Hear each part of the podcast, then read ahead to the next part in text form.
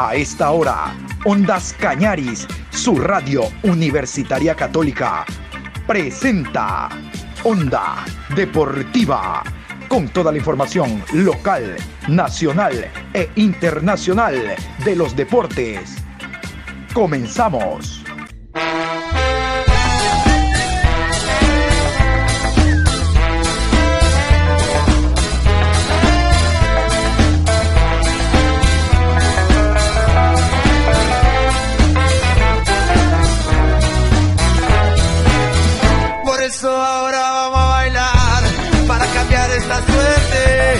Sabemos gambetear para ausentar la muerte. Vamos a bailar para cambiar esta suerte. Si sabemos gambetear para ausentar la muerte. Hola, ¿qué tal? Buenas tardes, Juan Pablo. Saludos cordiales para ustedes, los oyentes de Onda Cañaris. Aquí estamos hoy miércoles 19 de septiembre, programa 1065 a lo largo del día. Hoy vamos a tener un invitado para hablar de lo que ha sido hasta el momento la Liga Pro Betcris, hablando de la fecha número 14. Esta última todavía define, más que todo en mitad de tabla, quién llegará a ser el nuevo representante en Copa Sudamericana, ya que en la parte baja todo está definido, y virtualmente en la alta Barcelona enfrentará a Aucas en finales de ida y vuelta. Vamos a confirmar a continuación los horarios con los unificados que ayer les habíamos adelantado. Aquí están los horarios que manifiesta Liga Pro Betcris. Viernes 21 de octubre, 19 horas, Deportivo Cuenca versus Muchurruna. Sábado 22 de octubre, 13 horas, Macará recibe a Liga de Quito. A las 15 horas con 30, Emelec versus Técnico Universitario. Y a las 18 horas, Cumbayá enfrenta a Barcelona. Domingo 23 de octubre, 15 horas con 30, Independiente del Valle recibe a 9 de octubre. Y en horario unificado, 18 horas, Aucas versus Gualaceo, Guayaquil City versus Orense y Delfín recibe a Universidad Católica. La última fecha de la Liga Pro Betcris, la decimoquinta, se juega este viernes en el estadio Alejandro Serrano Aguilar con el encuentro Deportivo Cuenca. Cuenca. Deportivo Cuenca. Enfrentando a Mushurruna Sporting Club. Vamos al estadio, vamos a entrar.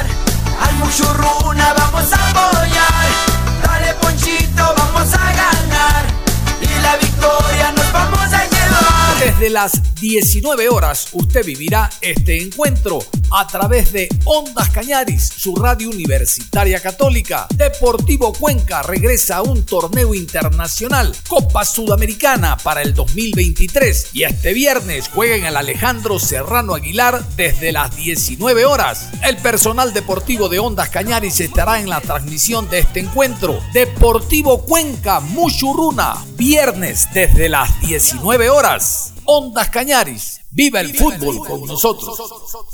A falta de una fecha para que finalice el campeonato nacional, la Liga Pro Betcris, como habíamos indicado en la previa, vamos a conversar con el señor Josué Lapierre, periodista deportivo de Guayaquil, que habitualmente colabora con nosotros en la programación, porque hay algunos tópicos interesantes, parte alta, media y baja de la liga. Mi querido Josué, saludos, ¿cómo está usted? ¿Cómo le va, mi querido don John Lester Hidrobo? El placer de siempre compartir una programación aquí en Onda Deportiva a través de Radio Ondas Cañaris. El saludo correspondiente para todos los oyentes que nos sintonizan, que los sintonizan día a día. Así que listos y preparados para comentar, opinar, argumentar sobre lo que ha sucedido ¿no? en esta penúltima fecha y lo que será también la última fecha, ahora sí, para conocer al finalista que tendrá que enfrentar a Barcelona el 6 y 13 de noviembre respectivamente, mi querido John. Sí, señor, vamos a comenzar entonces por ahí, por quién puede ser el finalista. Todas las cartas apuntan a que será Sociedad Deportiva Aucas, así como junto a usted habíamos hablado de que mm, Macará tenía naipe que podía eh, ser el candidato, de hecho, no solo que fue candidato, sino que literalmente jugará el próximo año en la primera B. Ahora todo apunta a que el Aucas, ¿no? No solo por el gol diferencia, sino por el rival que tiene, será el que enfrente a Barcelona en la final de ida y vuelta. Sí, la verdad que sí, mi estimado Don John. lo que pudimos observar en la penúltima fecha, Barcelona versus Aucas, Católica, Emelec, Mushurrun Independiente, que fueron estos partidos para ir determinando en la parte alta de la tabla de posiciones en esta segunda etapa quién podría ser el finalista para enfrentar a Barcelona. Bueno, Aucas ganó su partido en Milagro en un partido que en los primeros minutos, incluso en el primer tiempo, por así decirlo, no estaba tan atractivo, no tenía muchas emociones, muchos errores de ambas escuadras. Sin embargo, y es aquí donde entra un poco la tónica de la banca de suplentes que tiene Sociedad Deportiva Aucas y que tiene Barcelona. Barcelona no hizo para nada un buen partido, incluso colocó un equipo mixto.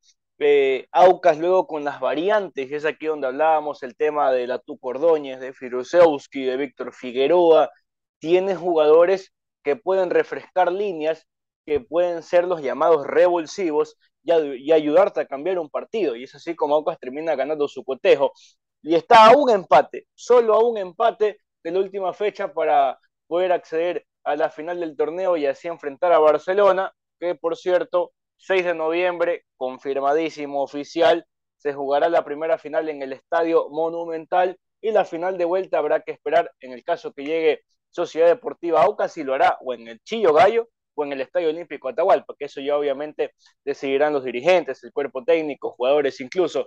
Tema Universidad Católica Emelec realizó su trabajo, le ganó el Club Sport Emelec 2 por 0, con una Universidad Católica que dominó todo el partido, eh, incluso ya todos conocemos lo sucedido en la rueda de prensa con el señor Ismael Rescalvo, que no le gustó una pregunta, con un colega periodista, se retiró, entre otras cosas, un Club Sport Emelec que ya tiene confirmado su Copa Copa Sudamericana nuevamente, nuevamente, que creo que todos vamos a coincidir que al ser un equipo grande del Club Sport Emelec debe siempre estar en posiciones de pelea para una Copa Libertadores. A Independiente del Valle, que yo creo que tras la derrota, eh, la derrota contra técnico universitario, ya perdió esa oportunidad para seguir en la pelea por esta segunda etapa, mi estimado John.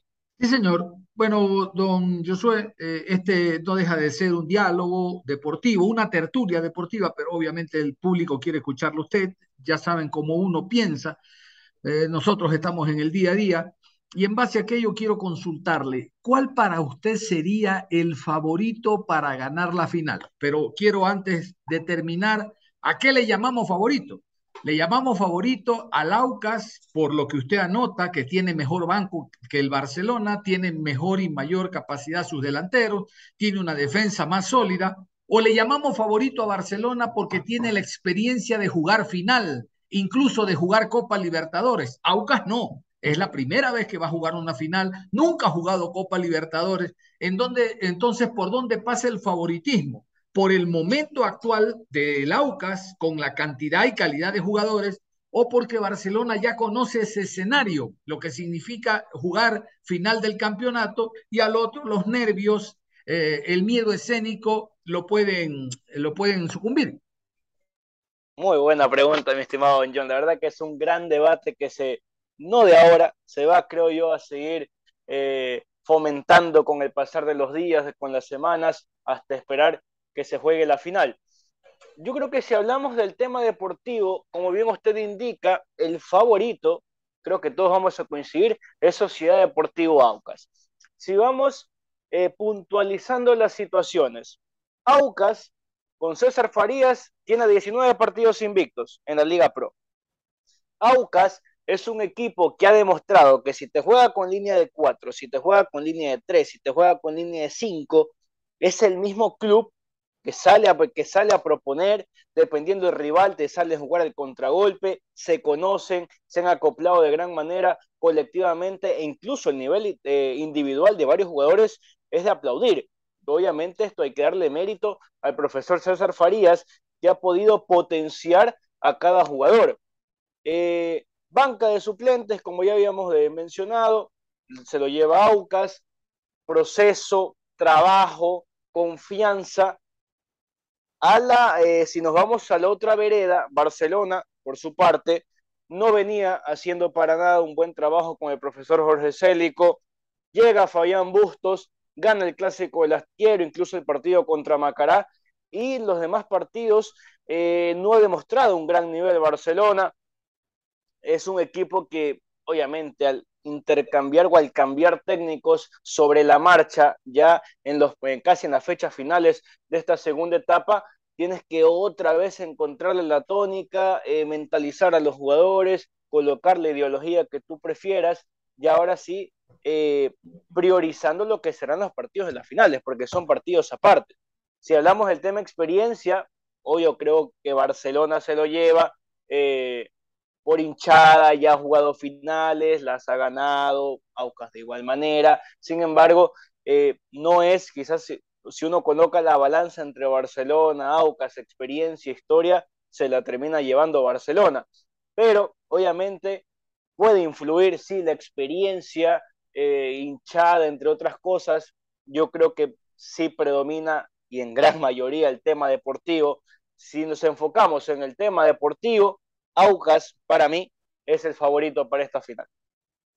Claro que sí. Ahora, eh, Josué, ¿usted considera que los partidos solo se ganan dentro de la cancha o también se ganan fuera? Hemos visto innumerables ocasiones donde ya en la previa hay ciertos factores exógenos que determinan el resultado de un compromiso. Cabe recordar de que estos encuentros serán con eh, con un aforo total en ambos escenarios deportivos, el Monumental, y de lo que ha dicho un directivo de Aucas, en esta semana se va a jugar en el estadio Chillugallo, ¿verdad? No se van a trasladar al Olímpico Atahualpa.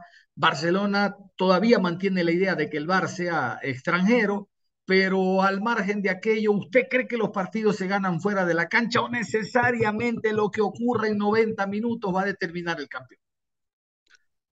Yo soy leyoncito, yo sí soy creyente. No sé si los partidos se ganan fuera de la cancha, pero alguna influencia puede existir. ¿Por qué? Recuerdo, el tema clásico del astillero año 2014. Obviamente se jugaban hinchadas locales y es aquí donde la cabeza del jugador, del cuerpo técnico, cómo puedas plantear o planificar el partido, te puede ir determinando ciertas situaciones. 2014, partido de ida, Estadio Monumental. Emelec empieza ganando su partido muy superior a Barcelona deportivamente. Sin embargo, eh, llega el gol de Ismael Blanco y la hinchada comienza a cantar, obviamente estadio repleto, 60 mil personas hasta más en el Estadio Monumental. Y yo creo que obviamente inyecta esa pasión, esa algarabía a los jugadores de, bueno, vamos para adelante si deportivamente o futbolísticamente el rival nos está superando, vamos con la labor de la hinchada. Luego pudimos observar en el partido de vuelta, Estadio Capuel, eh, repleto, obviamente muy superior el Club Sport Emelec. Es verdad que existió la expulsión del ex Bolaños, pero muy superior el Club Sport Emelec futbolísticamente, estadio lleno, la gente cantando con la barra, etcétera, y terminó ganando el partido. Es aquí donde obviamente lo deportivo es lo primordial, termina influyendo, eh, como veníamos hablando en el tema anterior, futbolísticamente Aucas es el favorito. Ahora, entra eh, la temática o la visualización de si puede o no afectar el tema de la hinchada, de la experiencia. El estadio monumental seguramente va a estar repleto. El estadio Chillogallo seguramente va a estar repleto, pero es aquí donde creo yo que va a, predominar bastante la mentalidad de los jugadores, la mentalidad del cuerpo técnico, cómo tranquilizarse y esa presión que mete el hinchada en cada uno de sus estadios, convertirlo en algo favorable, beneficioso más que todo. Sí, señor. A ver, esta semana eh, vimos un partido eh, intenso, bonito, agradable, que comenzó eh, eh, con unas revoluciones de 150 kilómetros. Hablamos del técnico Macará, a los seis minutos anotó armas de penal, a los diez empató eh, Mina Zapata, el colombiano, y luego obviamente bajaron su rendimiento, pero no bajaron su intensidad, no el rendimiento. En el segundo tiempo algo similar, terminó ganando el técnico, pero fue bonito el encuentro, sobre todo cuando mejor jugaba Macará pudo anotar el técnico y vea usted, desequilibró ese gol y se definió como un 3 por 1. Voy al partido, hipotéticamente hablando, Barcelona ante Laucas, ¿cuánto o cuán importante es la concentración? Ya lo dijo en su momento Bustos, eh, no quiere que otro jugador sea expulsado como ocurrió con Carcelén, pero usted sabe que si en los primeros minutos ocurre algo eh, que puede mm, resquebrajar el trabajo de la semana, los jugadores van a recurrir a aquello. ¿A qué me refiero? Damián Díaz comenzando el partido se le acerca al machete Romero y le dice cuatro cosas en el oído, le empieza a bailar y el machete que es de pocas pulgas le clava un patazo y con uno menos afuera, línea de tres y va a jugar con cuatro al fondo eh, Aucas. O a la inversa, viene Figueroa y se le acerca a Carcelén y le dice cuatro cosas. Estoy hablando en el caso de el Machete Romero porque fue forito y en el caso de Carcelén por ser un muchacho, ¿no? que recién está en este aprendizaje. ¿Cuán importante va a ser entonces la concentración para mantener el sistema practicado durante la semana y no en los primeros minutos eso quede al traste y vea usted se pueda perder todo lo que se ha trabajado a lo largo de la semana pensando en ese partido? Sí, no, la concentración obviamente en una final más que todo va a ser fundamental. Que cada equipo intente el mínimo margen de error en cada acción, en cada jugada. Obviamente, Barcelona tiene jugadores de experiencia, caso Quito Díaz, eh, Javier Burray, Pedro Pablo Velasco, tiene jugadores de experiencia principalmente ¿no? los, los que se llaman los jugadores vivos, ¿no? que comienzan a boquillar, se le acercan al rival para intentar sacarle una tarjeta o incluso una expulsión, y obviamente el partido cambia totalmente. Pero la concentración es fundamental. Un mínimo error de cualquiera de los dos clubes que veremos, obviamente, cuál será o cómo será la tónica del partido, si van a presionar, si van a hacer eh, partidos de estudio, que obviamente ninguno quiere arriesgar. Algo parecido, don John, como pudimos observar en el partido técnico universitario Macará, porque luego del empate yo creo que ambos clubes sabían que se estaban jugando, eh, Macará necesitaba la victoria, técnico necesitaba la victoria, y comenzaron esos llamados minutos de estudio, bajaron las revoluciones, no querían arriesgar demasiado, y es aquí, y, creo que el, ejemplo de, este partido, la, la comparativa que se puede realizar con este partido, eh, creo que sí entraría en el caso de, de esta final, porque Macará, o mejor dicho, el jugador Fernando Mora, tras una jugada infantil, tonta de un saque de banda, termina siendo expulsado y luego de esto, obviamente, con un hombre más, técnico universitario, logra el 2 a 1 y luego el 3 a 1 de la vía del penal. Así que la concentración, mantener la cabeza fría, el profesionalismo, que si bien algunos o varios jugadores eh, no tienen experiencia necesaria en jugar finales, o en estos partidos definitorios para salir campeón, eh, deben mantener la concentración a mil por uno. Y es aquí donde obviamente creo que la parte fundamental de cada club es el cuerpo técnico y cómo puedan mantenerlos, eh, cómo puedan irlos llevando de cara a una final, porque sabrán, o mejor dicho, saben que es una presión o, eh, tanto el hinchada local como el hinchada visitante para estos partidos. Señor, estamos hablando con Josué Lapierre, periodista deportivo de la ciudad de Guayaquil, quien habitualmente colabora en la programación y estamos extrayendo valiosos conceptos en torno a lo que va a ocurrir este fin de semana, hablando de la última fecha de la Liga Pro Betcris, decimoquinta, y eh, los partidos de alargue. Oiga, eh, Josué, no he escuchado, pero yo sé que usted como un buen periodista, como un buen comentarista, ya lo tiene claro, el día 12, Ecuador va a enfrentar a Irak. El 12, Ecuador enfrentará a Irak, selección nacional. Pero el 13 es el partido de vuelta Aucas-Barcelona. ¿A qué me refiero? A que Galíndez no va a estar, porque Galíndez es uno de los puestos fijos en la selección. ¿Cuánto puede influir que esté Frascarelli? Frascarelli no es un niño de teta, pero no es el arquero titular. No digo que sea malo para nada, pero puede influir esto en algo en función de que no va a estar eh, Galíndez, porque ya estará con la selección. Y ojo, solo hablo de Galíndez, de Aucas, del Barcelona, no tengo ni la menor idea, no se me ocurre un jugador del Barcelona que vaya a la selección, pero ¿cuánto esto puede influir? Porque muy poco se habla de la ausencia de Galíndez. Sí, eh, sí, obviamente ya uno pudo conocer el amistoso de Ecuador el 12 de noviembre, que bueno, ya ese es otro tema, porque quizás queda eh, ese pensamiento de ojalá no se nos lesione nadie, porque ya el 20 de noviembre le toca el partido inaugural de Ecuador, pero bueno, ese, ese es otro, otro tema que en otra ocasión podemos hablarlo, mi estimado Johncito, pero sí, Hernán Galíndez, cuando llegó al Aucas, creo que todos recordamos que el profesor César Farías eh, turnaban los arqueros, un partido tapa Frascarelli, otro partido tapa Galíndez, luego, luego, quizás son eh, interpretaciones mías, no voy a hablar en primera persona, surgió el famoso tweet de Damián Frascarelli por un informe médico que había sacado Sociedad Deportiva Aucas sobre una molestia o lesión que había sufrido Frascarelli, luego Frascarelli responde esa imagen diciendo que Aucas no es de sacar informes médicos, que como así, y a partir de ahí ya se vio Hernán Galíndez consolidado como el arquero titular. Damián Frascarelli no me parece un mal arquero, para mí venía haciendo un gran trabajo con Sociedad Deportiva Aucas, pero obviamente la jerarquía, la experiencia, el proceso que ha tenido Hernán Galíndez a nivel nacional y a nivel internacional, aunque lamentablemente por los hechos que todos conocemos en Chile, Hernán Galíndez, Hernán Galíndez no tuvo un gran paso por la Universidad de Chile, pero yo creo que algo puede influir más que todo porque Damián Frascarelli no ha tenido un ritmo de competencia, no ha tenido esa posibilidad como todos conocemos. Es como, por ejemplo, recordemos el partido por Copa Ecuador, Barcelona el Nacional.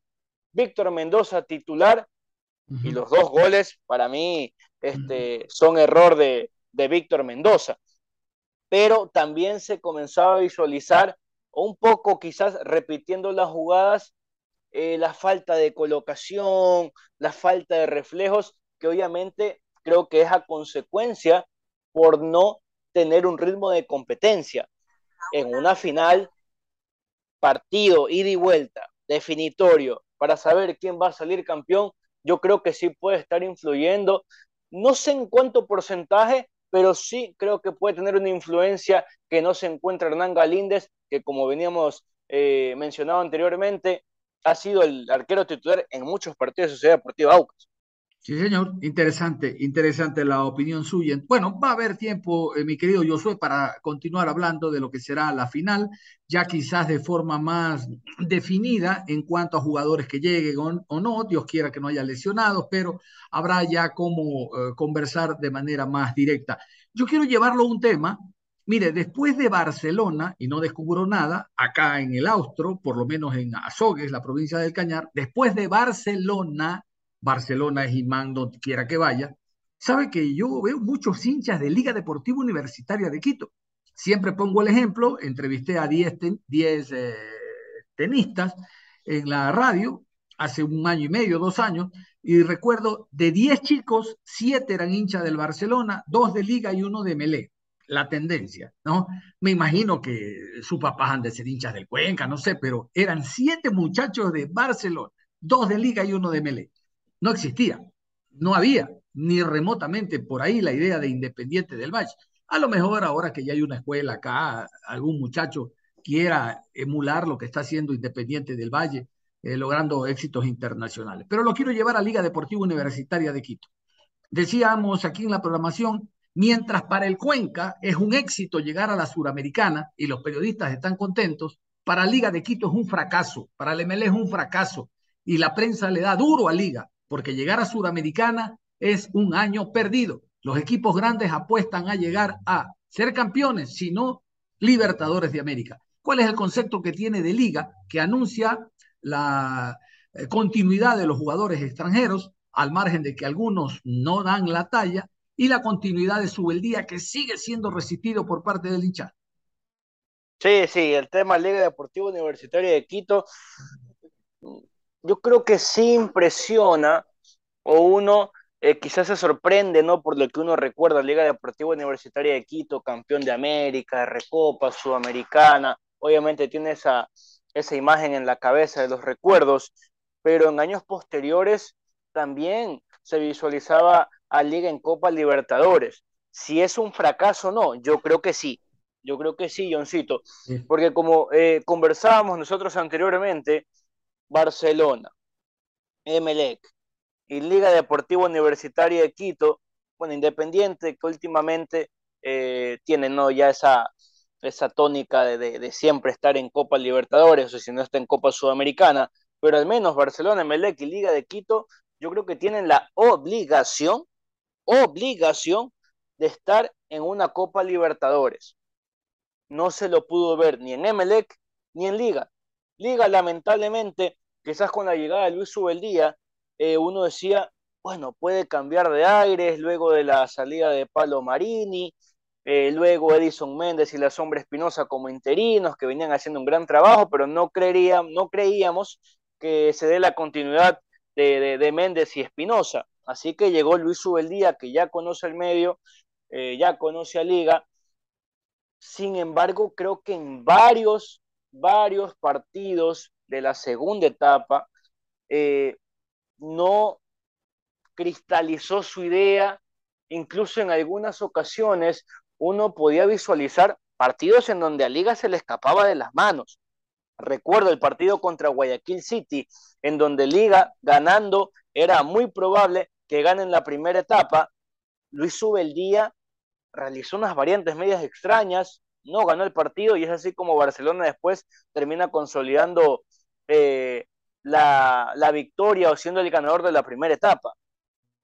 Bueno, ¿qué se puede esperar para el próximo año. Yo creo que la dirigencia debe sentarse a hablar con Luis Subeldía, sentarse a hablar con los jugadores, porque como bien usted lo indica, hay varios jugadores que no han dado la talla en Liga Deportiva Universitaria de Quito. Eh, los extranjeros, algunos eran, son suplentes, eh, algunos ni, ni tienen muchos minutos. Caso Luis Subeldía también, saber qué es lo que desea el técnico, porque Luis Subeldía votó a varios jugadores en la plantilla de Liga Deportiva Universitaria de Quito que él no quería contar con ellos porque no los iba a necesitar y luego con el pasar de los partidos dice, bueno, como que no hay banca suficiente o no están los jugadores eh, al 100% y algunos que se fueron podían en algo ayudar a la plantilla Alba. Bueno, es algo que no se dio. Vuelvo y repito, si es un fracaso que Liga no esté en Copa Libertadores, para mí sí, Johncito. Perfecto. De acuerdo totalmente con lo que acaba de decir mi querido Josué. Nada más, quiero comprometerlo. Bueno, usted yo no lo comprometo. Lo invito para después de la final de ida a jugarse en el Monumental, estar nuevamente eh, en la programación Onda Deportiva para comenzar lo que pudo ser y no fue, lo que va a ser el encuentro de vuelta y en general las expectativas marcadas en esta final inédita entre Barcelona y Aucas. Aquí no hay que ser chico Fox. Para mí, ni yo creo, nada, la final ya está, es Barcelona-Aucas, no le demos vuelta. Josué, muchísimas gracias. Lo dejo en la parte final y comprometido, reitero, para hablar nosotros eh, más adelante, después que se juegue el partido de ida en el Monumental. Encantado, encantado como siempre, aceptando su invitación, mi estimado Ioncito. Gracias eh, por la oportunidad, por permitirme eh, salir aquí en Onda Deportiva, en Radio Ondas Cañaris. Como siempre, es un placer un saludo y darle las gracias a todos por su sintonía. Conmigo será hasta una próxima.